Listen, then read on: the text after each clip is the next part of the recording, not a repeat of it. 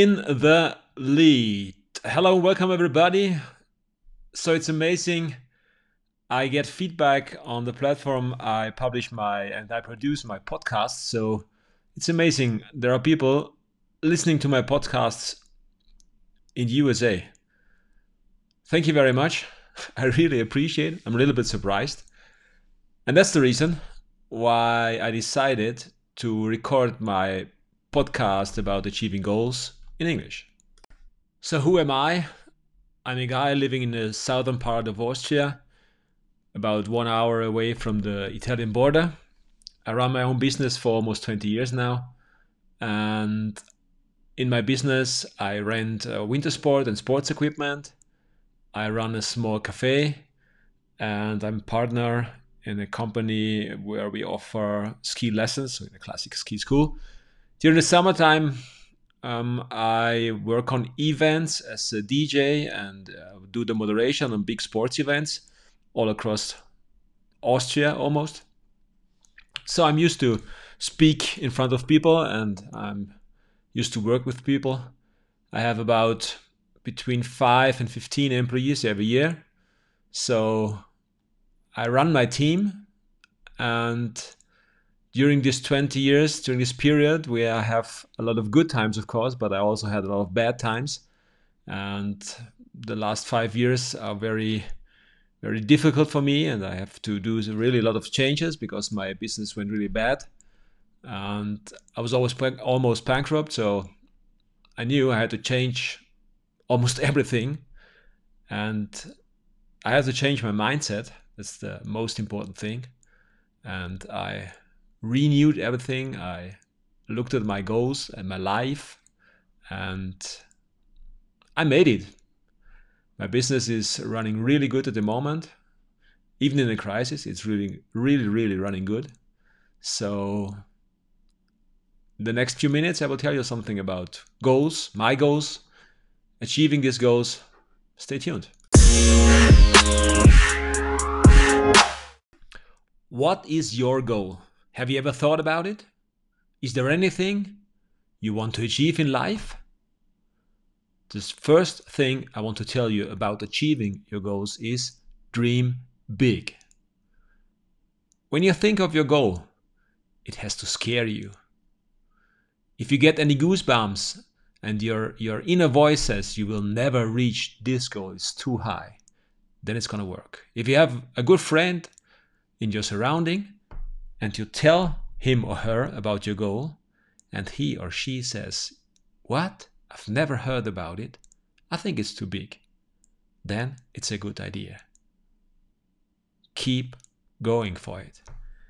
If your friend says, Oh, I heard about it. Somebody did this, or this guy reached his goal, or if you want to invent something, and they say, Oh, I know this.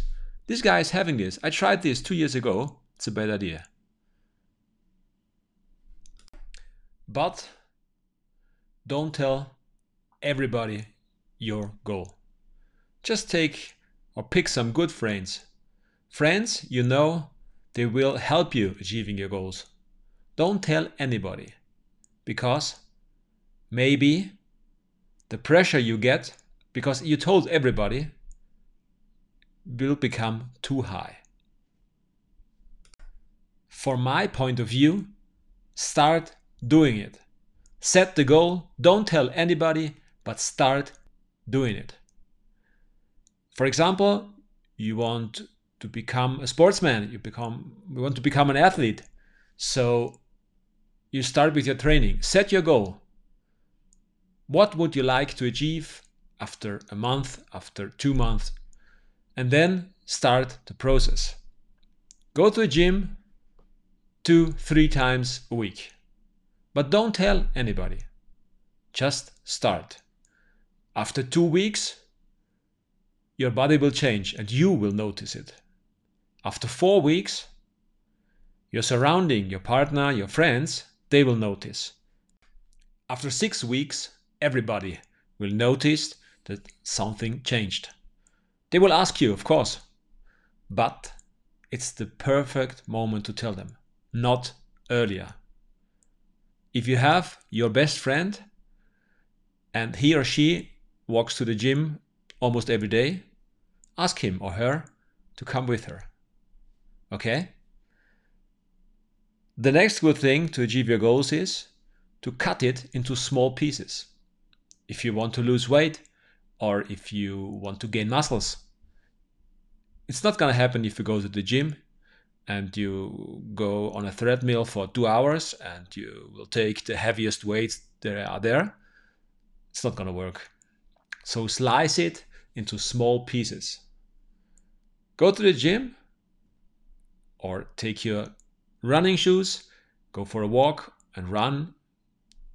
For example, run one minute, walk one minute. After that, run five minutes. Then walk one minute. After that, run 10 minutes and walk, for example, two or three minutes.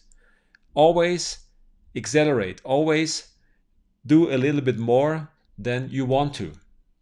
Go for this run or walk for half an hour, maybe 45 minutes, but not for two hours. It's too much. If you want to lose weight and you love fast food, try to give you one day a week without fast food, one day a week without sugar. After one or two weeks, make two days, then three, then four. To achieve your goals, it's all about habits. What are your habits? Do you stand up in the morning? Do you go to the bathroom? Then walk to the kitchen, make your coffee? Are you having breakfast? Bathroom again, have a shower, take your clothes, go to work. Work five, six, seven, eight hours a day, come back, lean back on the couch, take the chips or whatever, sit there, watch TV, fall asleep, repeat. Try now to do something different. When you finish work, it's probably five o'clock in the evening. Then put on your running shoes and go for a run three times a week. Set this goal to run three times a week. Or when you come home from work and you want to lose weight, try to cook your own meal. A healthy meal with a lot of green stuff, vegetables, salads, maybe some fish. No carbs in the evening. Try it once a week. So these are many informations now, but try to filter yours and take one. You need to have a strategy. Which is yours? Choose one and then take it and change your habits due to the strategy you choose. Our mind works subconsciously. So try to visualize your goal. If you like a big sports car, buy a magazine, cut your sports car, and put it somewhere where you can see it every single day, where you have to watch it. If your mind says, oh man, you will never reach this goal, you have to think, I will. If you want to lose weight, gain muscles, and be an athlete, Take a sports magazine and a picture of yours. Cut your head from the picture of yourself and put it on this Mr. Olympic body. Try to draw a picture of who you want to be and what you want to have. Put it somewhere where you have to look on it. The more, the better. Over your bed might be a good place if you have a picture of your family on your desk, put it next to it. There is something magic happening now. If you look at this picture, it's not that far away like it was two, three weeks ago. You're getting used to your new body, to your new car, probably to a new boat or whatever, because you see it every day.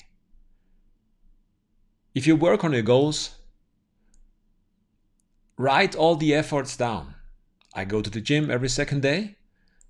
Of course, I have a plan what to do on this on every single day. Do I train my arms or my shoulder, my back, or my legs, whatever. And I always write down the exercise, the reps, and the weight I lifted. So I can compare the next time I train what I did two or three days before. And it's amazing. And so you will gain muscle within a short period. Everybody, every big guy who's an athlete now did exactly that. Herbert von Karajan is a famous Austrian guy, he was a conductor, said, If you achieved all your goals in life, you probably set them too low.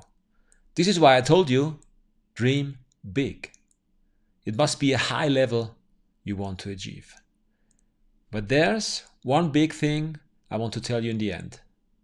If you come closer to the goal you set, probably you see a flag where it ends and goal is written on this flag.